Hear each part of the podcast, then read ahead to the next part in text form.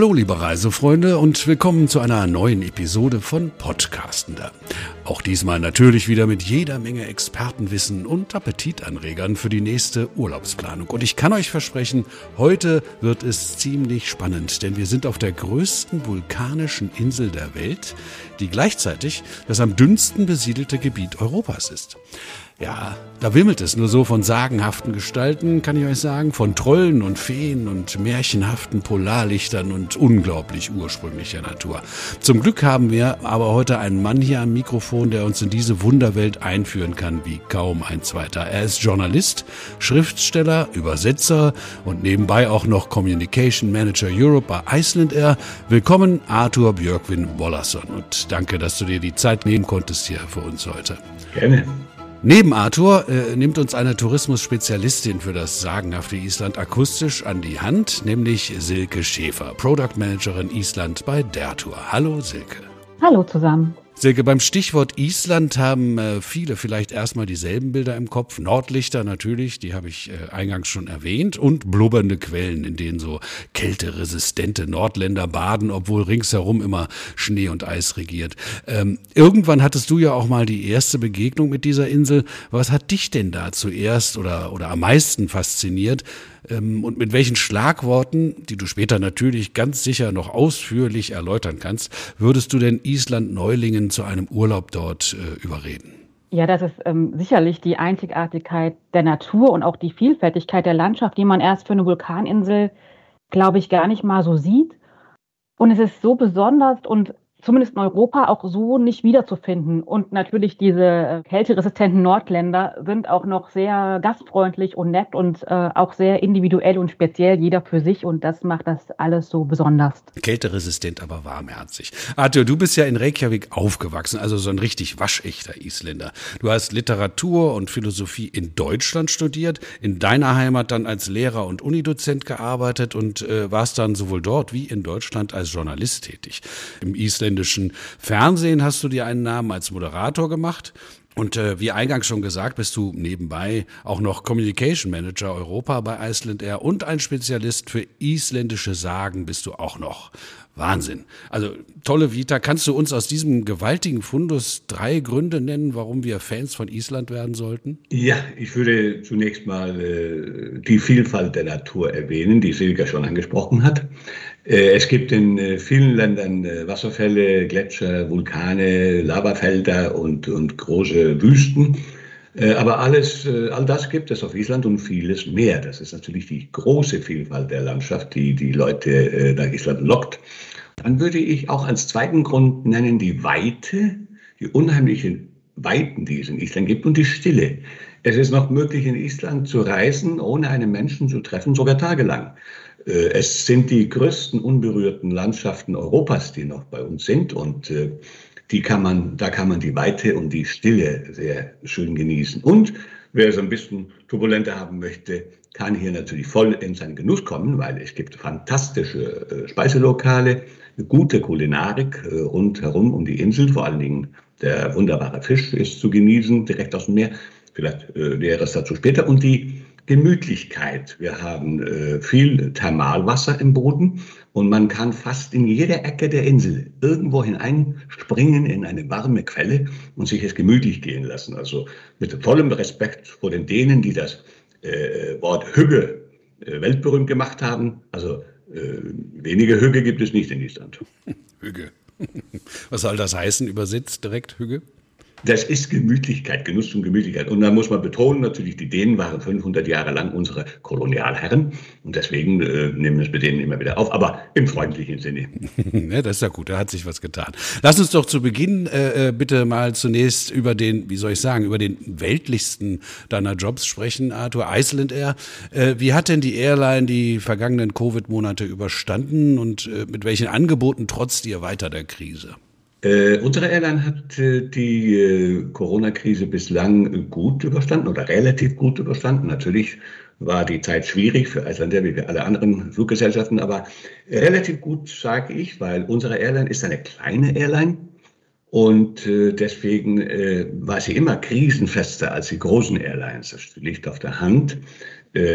Wir sind flexibler als manche anderen Airlines und äh, es ist so eine Art äh, Familie. Also die äh, Icelandair-Leute sind so eine, wie eine Familie und sind immer bereit, sich äh, so ein bisschen mehr auf sich zu nehmen und ein bisschen zu opfern äh, für äh, ihre Airline. Auf jeden Fall äh, mussten wir nicht Geld in Anspruch nehmen von der Regierung, wie manche andere Fluggesellschaften in anderen Ländern. Also relativ gut überstanden. Das äh, Programm ist zu etwa 70 Prozent äh, jetzt wieder aufgenommen worden. Also wir fliegen alle unsere fast alle unsere Destinationen wieder äh, ziemlich regelmäßig an. Insofern kann man sagen, wir sind äh, ziemlich gut davon gekommen, wenn man bedenkt, äh, wie große Schwierigkeiten manche anderen Firmen auf dem Gebiet bekommen oder gehabt haben. Mhm. Von, von wo geht's denn los in Deutschland? Und, und ach, eins noch, äh, äh, was die Experten natürlich unter unseren Zuhörern sicher wissen, aber mir war das neu, äh, eure Verbindungen in die USA. Es geht ja nicht nur nach Island. Nein, äh, es gibt, äh, wenn man mit dem Süden beginnt, also aus München fliegen wir nach Island und wir fliegen aus Frankfurt und Berlin, also das rund ums Jahr und dann außerdem noch aus Hamburg, aber nicht das ganze Jahr. Dann fliegen wir aus Zürich und aus Genf, aber was äh, die äh, USA betrifft, dann haben wir natürlich den äh, berühmten Stopover. Das heißt, wir haben zahlreiche Destinationen in den USA. Äh, das ändert sich ein bisschen von Zeit zu Zeit, aber man kann in Island umsteigen, also kann aus Europa, aus Deutschland nach Island fliegen, dort umsteigen auf eine ganz unkomplizierte Art und Weise und den Weiterflug in die USA nehmen. Das ist das Schöne. Das ist so eine Umsteigemöglichkeit, die viele in Anspruch nehmen und sehr populär ist. Und man kann vor allen Dingen die Reise, die Flugreise bei uns unterbrechen. Bis sieben Tage kann man auf Island bleiben, ein bisschen Island schnuppern und dann weiterfliegen, egal ob man aus den USA oder aus Europa äh, kommt. Mhm. Also ich will jetzt natürlich nicht umschwenken auf die USA hier in dieser Episode, aber Silke, das, was Arthur eben sagte, das, da kommt mir so eine Idee, sind denn solche Verbindungsflüge für euch im Island-Produkt irgendwie von Relevanz? Bringt das zusätzliche Möglichkeiten für die Der Tour-Kunden, also so ein Stopover zum Beispiel? Ja klar, also durch unser Bausteinsystem ist es ja total einfach, sich seine ganz persönliche Island-USA-Kombi zusammenzustellen. Und da gibt es dann für in Reykjavik auch Hotelaufenthalte zusammen mit verschiedenen Ausflügen oder auch durch diese lange Stop-Over-Zeit von sieben Tagen, für die man auch nichts zusätzlich bezahlen muss, kann man sogar kürzere Autotouren unternehmen. Da sind der Fantasie wirklich keine Grenzen gesetzt. Mhm. Kannst du denn aus eurer Sicht, also aus der Touristiksicht vielleicht noch was sagen zu den Vorzügen von Iceland Air? Zum einen ist natürlich die Direktverbindung ab Deutschland sehr komfortabel dass man wirklich ohne Umsteigen in dreieinhalb bis vier Stunden von äh, Deutschland in, in Island, in Reykjavik direkt ist. Die Ausstattung der Flugzeuge ist auch für eine Mittelstrecke wirklich sehr gut. Also ich war auch auf meinem ersten Flug total überrascht, dass ich auf einer vergleichsweise ja kurzen Strecke mit Bord-Entertainment verwöhnt äh, wurde. Und die Anbindung in Island am Flughafen ist dann auch super. Der Flughafen in Keflavik ist natürlich auch sehr viel kompakter und familiärer, nenne ich es jetzt mal, als wenn man jetzt von Frankfurt einfliegt und diesen riesigen Flughafen gewöhnt ist. Man findet sich total leicht zurecht. Und der Flughafenbus Flybus fährt zu allen Ankünften und Abflügen, ähm, auch von Keflavik nach Reykjavik. Teilweise kann man sogar noch einen Stopp in der Blauen Lagune unternehmen und dann erst zum Hotel äh, in die Stadt reinfahren. Und auch die Mietwagenstationen haben ihre Öffnungszeiten an die Flugzeiten angepasst, sodass auch der frühe Rückflug da gehen, die Maschinen gehen ja schon um zwischen 7 und 7.30 Uhr am Morgen nach Deutschland zurück. Überhaupt äh, kein Problem muss und sehr reibungslos funktioniert, auch wenn man den Mietwagen abgeben muss. Das hat sich jeder darauf eingestellt und das funktioniert super. Also von der Logistik her schon mal alles prächtig. Ähm, so als Island-Neueinsteiger, aber fragt man sich vielleicht, wann ist denn die beste Reisezeit? Gibt es sowas überhaupt, Arthur? Was ist zum Beispiel mit den Polarlichtern? Also alle Reise oder jede Reisezeit hat in Island, äh, würde ich sagen, seinen eigenen oder ihren eigenen Reiz, den eigenen Charme. Die meisten kommen natürlich in den Sommermonaten, aber äh, im Winter kann man auch viel in Island erleben. Äh, Sie haben das erwähnt, die Polarzeit, äh, die Polarlichter. Das ist natürlich eine, äh, ein ganz großes Phänomen und was Leute aus der ganzen Welt anlockt. Äh, es gibt im Winter auch die Möglichkeit, überall im Freien zu baden. Man sollte nicht erschrecken. Äh, aber äh, es gibt Freibäder rundherum im Lande, die sehr populär sind im Winter. Also Isländer mögen am liebsten im Winter in den Freibädern baden, auch wenn es im Sommer ganz schön ist auch. Aber und es äh, gibt im Sommer gibt es den Vorteil, dass man äh, zu den, in den Sommermonaten ins Hochgebirge fahren kann. Es gibt bestimmte Teile des Landes, also das Hochgebirge, die im Winter nicht zugänglich sind. Aber äh, Polarlichter, warmes Baden, äh, Kulinarik und dergleichen macht den Winter auch sehr attraktiv. Also über den Sommer braucht man natürlich nicht viele Worte zu verlieren. Da sind alle Naturphänomene zu beobachten und zu sehen. Und ich finde aber, im Winter, ich reise gerne im Winter durch meine Heimat äh, und was besonders faszinierend ist, die Wasserfälle locken sehr viele Menschen an. Und ich finde sie eigentlich in Winterkleid äh, noch attraktiver. Es ist wunderschön, wenn die Wasserfälle oder die Umgebung zufriert und man sieht da so eine Eisschicht, die sich bildet und dahinter fließt das Wasser. Das ist traumhaft schön. Also es gibt viele, viele äh, schöne Naturbeobachtungen, die im Winter möglich sind. Aber der Sommer ist natürlich auch herrlich. Also jede Reisezeit hat ihren Charme in Island. Hm, angefrorene Wasserfälle, das klingt so richtig nach sagenhaft. Aber du, du sagst also, du fährst tatsächlich auch noch rum in deiner Heimat.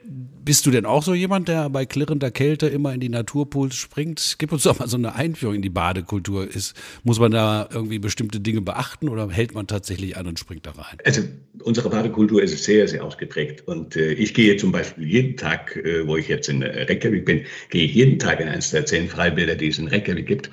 Und man äh, zieht sich einfach aus und macht, äh, nimmt erstmal eine ganz, ganz heiße Dusche und äh, wärmt den Körper auf und dann läuft man in die Kälte. Und äh, das reicht bis zum Schwimmbad, also da ist man immer noch warm.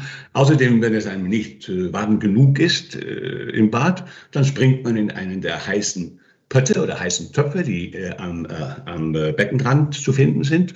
Wir haben zum Beispiel in dem größten Freibad in Reykjavik etwa vier oder fünf Töpfe, so heiße Töpfe oder heiße Becken, wo man sich hineinsetzen kann, je nachdem, äh, wie heiß man es mag. Äh, man kann also von 39 bis 44 Grad warmes Wasser haben. Und es gibt sogar äh, hier in Reykjavik, in diesem großen Bad, gibt es sogar einen warmen Meereswassertopf. Das ist ganz spannend. Das gibt es auch an anderen Stellen im Lande.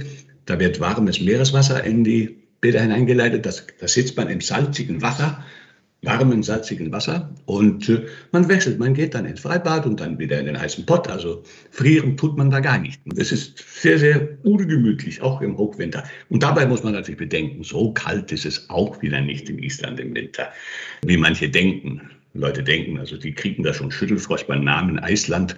Aber dies ist gar nicht äh, der Fall. Wir haben also ein äh, gemäßigtes Klima, ausgeglichenes Klima, relativ warme Winter und relativ kühle Sommer. Was heißt denn relativ warm im Winter? Relativ warm heißt, wir haben so ungefähr um den Gefrierpunkt, äh, sind die Durchschnittstemperaturen jetzt im Januar zum Beispiel. Äh, und im Sommer, im Hochsommer, sind die Durchschnittstemperaturen im Juli etwa um die 14, 15 Grad. Aber ich muss noch hinzufügen, äh, weil ich sagte, manche Leute denken, es ist eisig kalt im Winter wegen des Namen des Landes. Das ist eine andere Geschichte, eine Saga. Das Land wurde damals völlig falsch genannt, aber wir, wir baden das aus in buchstäblichen Sinne, insbesondere im Reiseverkehr seitdem. Aber äh, es hätte eigentlich das grüne Land äh, heißen sollen äh, und nicht, das, nicht so wie Grönland. Grönland ist ganz weiß und kalt und heißt Grönland. Aber das ist eine Geschichte, auf die wir nicht weiter eingehen wollen. Äh, aber äh, ich habe zum Beispiel als Isländer zum ersten Mal in meinem Leben im Schwarzwald in Deutschland gefroren. Da kam ich als Student dahin zum Studieren, ahnte gar nicht, dass ich da anfangen würde zu frieren im ersten Winter, weil ich aus Island kam. Aber da gab es Temperaturen von minus 20 Grad. Das war mir völlig unbekannt. Normalerweise ist das hier nämlich relativ ausgeglichen. Der Unterschied, wie gesagt, zwischen Sommer und Winter ist nicht so arg groß, aber äh, die Winter sind in der Regel relativ mild. Sehr interessant. Also über die Sagen sollten wir vielleicht auch nochmal einen getrennten Podcast machen. Oder eins deiner Bücher lesen. Du hast ja auch ein Buch über Sagen geschrieben, oder? Habe ich das falsch im Kopf? Ja, äh, die Sagas, da muss man einen Unterschied machen, auch wenn wir nicht auf die Literatur groß eingehen wollen. Aber es gibt diese mittelalterlichen Sagas, äh, die im 13. und 14. Jahrhundert auf Island entstanden. Das ist der große Beitrag der Isländer zur Weltliteratur. Da sind äh, ungefähr 40 Sagas, kurz und lange Sagas, die decken das ganze Land. Und es ist auch ganz interessant, auch wenn ich der Autor beziehungsweise dieses Buch herausgegeben habe äh, und nicht allzu viel Werbung machen sollte. Aber äh, es ist auch sehr interessant, mit diesen Geschichten, die mit der Landschaft verbunden sind, äh, durchs Land zu reisen. Das mögen viele Leute. Und da kann man sozusagen eine ganz neue Dimension in der ohnehin attraktiven und spannenden isländischen Landschaft entdecken, wenn man merkt, die Menschen haben in früheren Zeiten viele Sagas und Geschichten in diese Landschaften hineingedichtet sozusagen. Und wenn man so ein Buch bei der Hand hat und damit durchreist, dann wird die Landschaft noch lebendiger und äh, voller spannender Ereignisse und dergleichen dabei. Ja, Das ist auch sehr spannend. Ja, ja, das, das stimmt. Also ein bisschen wie in Neuseeland. Da gibt es ja auch irgendwo äh, zu jeder magischen Ecke eine Geschichte der Ureinwohner. Aber Silke, kommen wir mal zurück zum Dertour-Angebot. Was, was gibt es denn da zum Winter in Island? Im Winter ist bei uns auch für jeden etwas dabei. Unser Programm reicht hier von Selbstfahrer-Autotouren im Süden bis auch hin zu kompletten Island-Umrundungen und auch Ferienhausrundreisen, ähm, Hotelaufenthalte, verschiedensten Ausflügen bis hin zu Gruppenreisen. Und die Highlights sind natürlich bei allen Reisen, abgesehen von der einmaligen Landschaft, die Sichtung von Polarlichtern. Das ist äh, im Winter sicherlich das Hauptthema. Und zu Polarlichtern empfehle ich auch immer einen geführten Ausflug zu machen, weil sicherlich kann man die jederzeit am Himmel sehen. Aber die Erklärungen der Guides bieten wirklich einen großen Mehrwert. Und wie wir schon bei Arthur gemerkt haben, die Isländer sind große Geschichtenerzähler und wissen immer, diese Sagas zu verbinden und diese mystischen Geschichten und Erzählungen rund um die Polarlichter die sind nochmal ganz besonders und geben dem nochmal einen ganz besonderen Touch einfach. Und das ist so, macht das Ganze sehr viel authentischer. Und dann sind die Guides einem auch einfach eine ganz praktische Hilfe beim Einstellen der Kamera zum Beispiel. Mhm. Ja, dass man auch wirklich gute Fotos vom Polarlicht hat und nicht nur welche, die man sagt, naja, ich habe auch mal eins gemacht.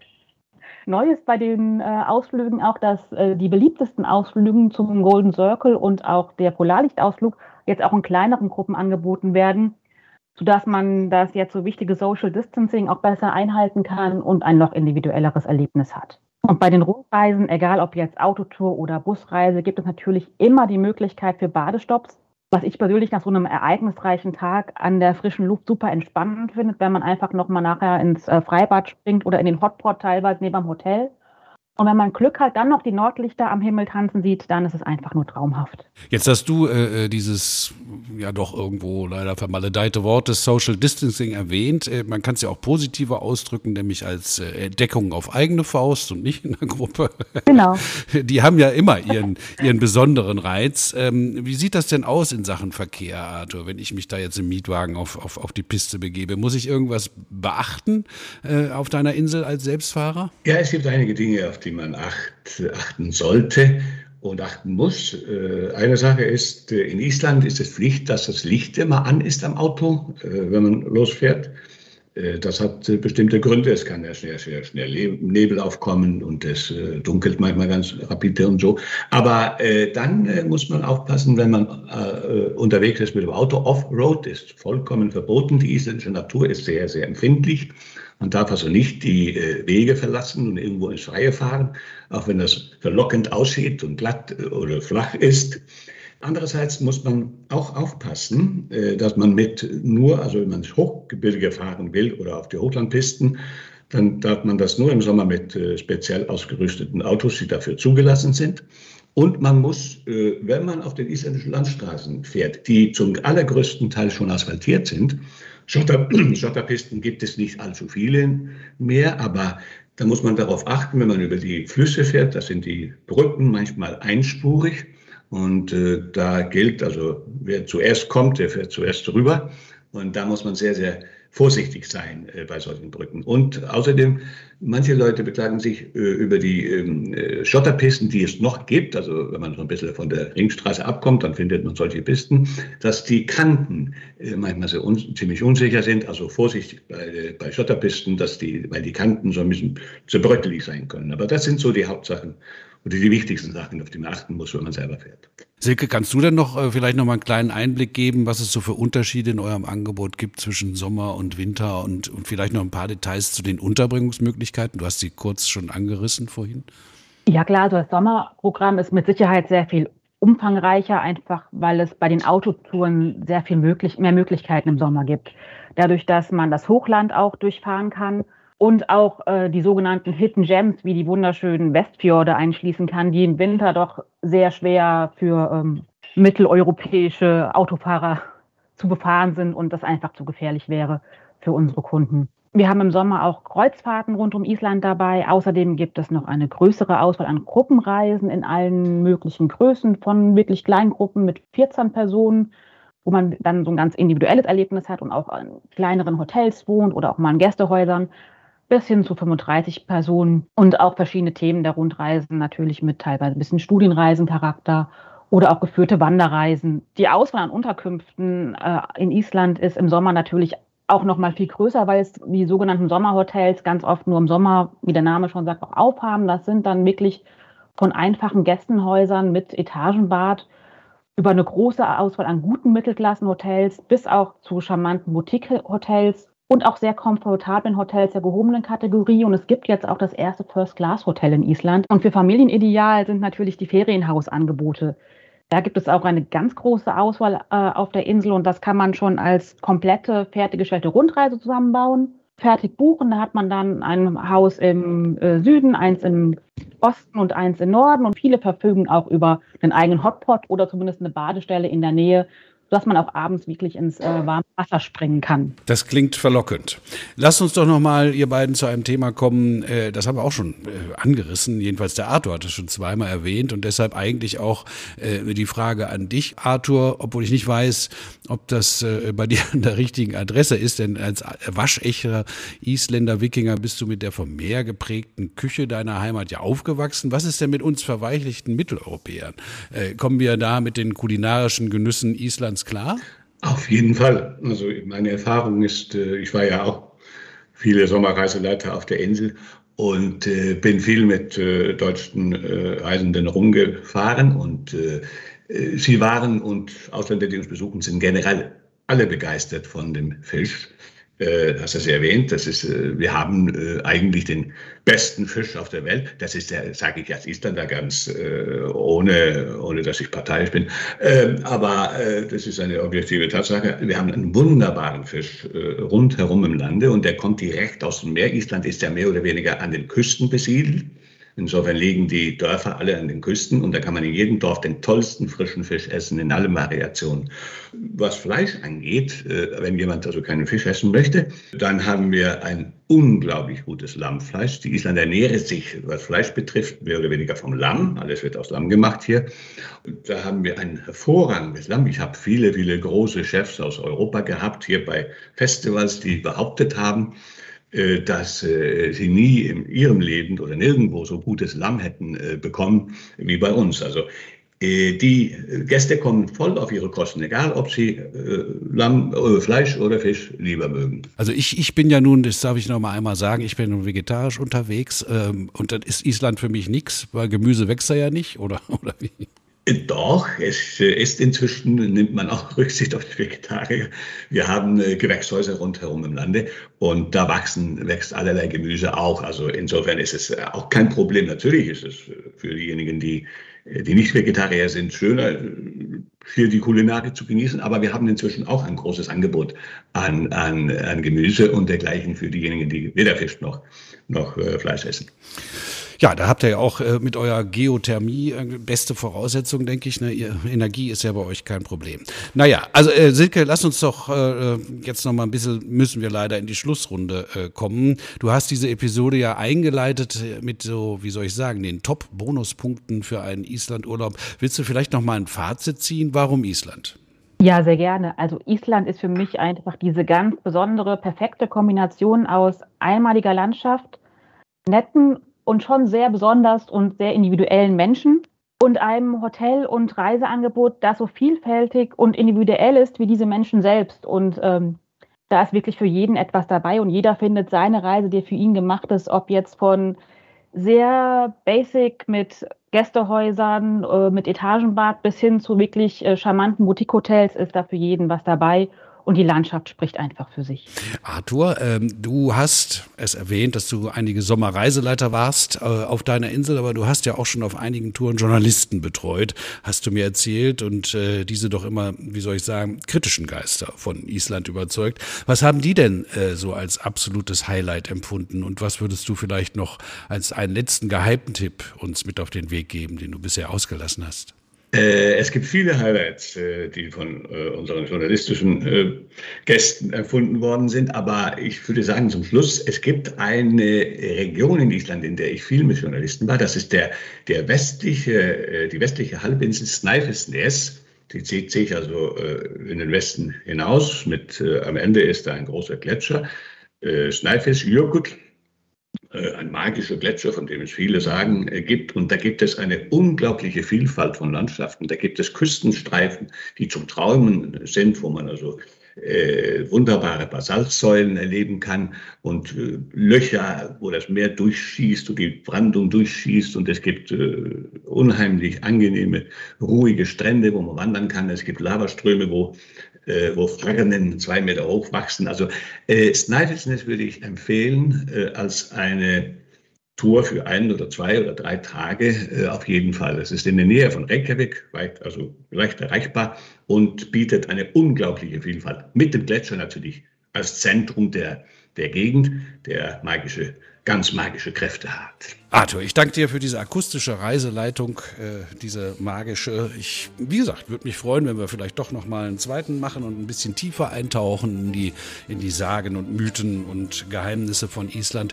Silke, dir ganz herzlichen Dank äh, für die Infos zum Produkt und ich hoffe, euch unter den Kopfhörern hat es wieder gefallen hier bei uns bei Podcasten da und ihr seid beim nächsten Mal wieder dabei. Tschüss, ihr beiden und tschüss, ihr alle.